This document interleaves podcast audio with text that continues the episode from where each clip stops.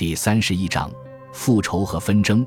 史料中讲到，三头同盟全都为了这场大屠杀而欢呼雀跃。我们很难辨清事实真相，很难把真相与后来的宣传分离开，因为罗马的政治宣传中素来充满凶残而想象力丰富的攻击。在年轻的凯撒及其继承人统治的时代写下来的大多数故事，都将他描绘为温和而不情愿的合作者，而将他的两位同僚描绘为野兽。但这不是留存至今的唯一版本。苏埃托尼乌斯声称，凯撒起初不情愿，但很快就热情而积极地追杀受害者。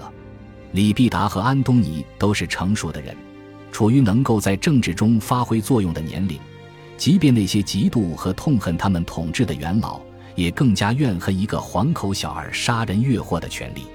大多数罗马人觉得，还只有二十岁的凯撒实在不应当树立这么多敌人。事实上，被镇压的不仅仅是三头同盟的敌人，安东尼、李必达和凯撒拥有大约四十个军团的大军，而且士兵们惯于接受慷慨的赏赐，因此他们急需大笔现金。此外，治理国家也需要开支。被镇压的很多人之所以出现在名单上，仅仅因为他们很有钱，而三头同盟觉得没有什么理由让他们活下去。受害者的家产被没收，宅邸和乡间庄园被拍卖，以便为新政权筹集资金。在这些情况下，受害者是被杀了还是逃往国外并不重要，因为他们的财产总会被充公。凯撒和安东尼都被指控，仅仅为了夺得一些精美的科林斯青铜花瓶，就肆无忌惮地杀人。被安东尼下令处死的维雷斯是一位前行省总督，即便按照罗马的标准，也算是特别的贪婪。他于前七十年被西塞罗成功的控诉，此后流亡海外。他还有很多财产，其中的艺术收藏品特别珍贵，于是这位年老的罪犯因此丧命。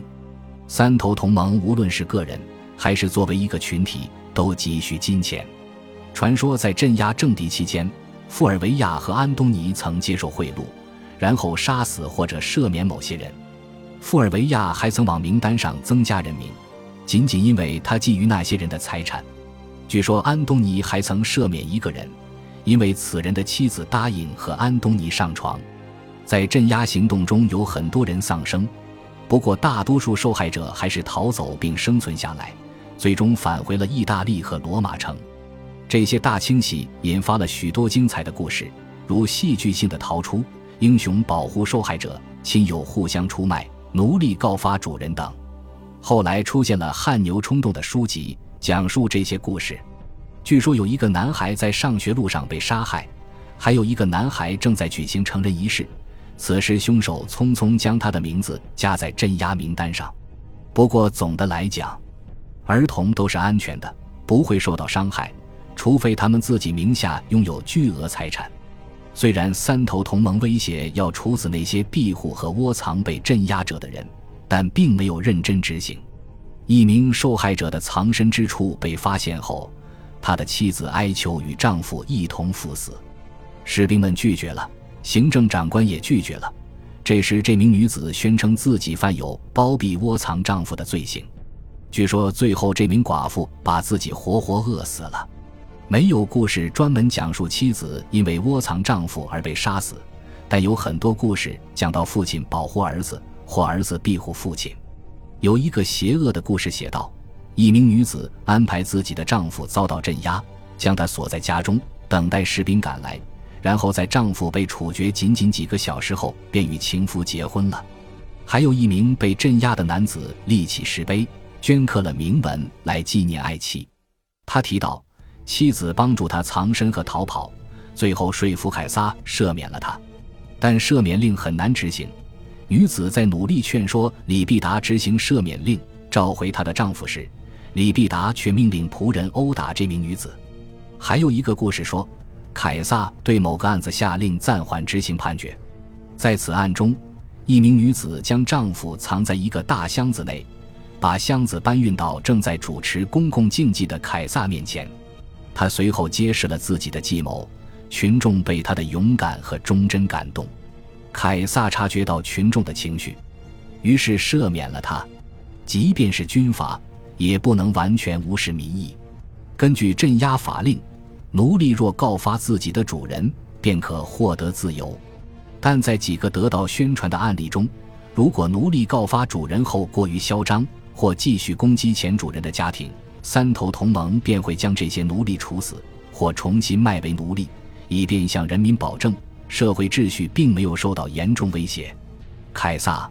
安东尼或李必达在下令镇压政敌时，都表现出了冷酷无情。他们难逃罪责。从纯粹功利主义的角度看，这些谋杀非常成功的制造了恐怖气氛，但经济收益却令人失望，因为很少有人竞买被没收充公的财产。太多的潜在买家不敢出手，以免显露出自己很有钱，能够买得起新地产。还有人记起了那些曾经从苏拉镇压政敌活动中受益的人，后来遭到的频繁攻击。急需更多金钱的三头同盟开始征收一批新税，根据富人的财产对其征税，这是非常不符合罗马传统的措施。他们宣布将对一千四百名最富裕的女性公民的地产进行评估，以便征税。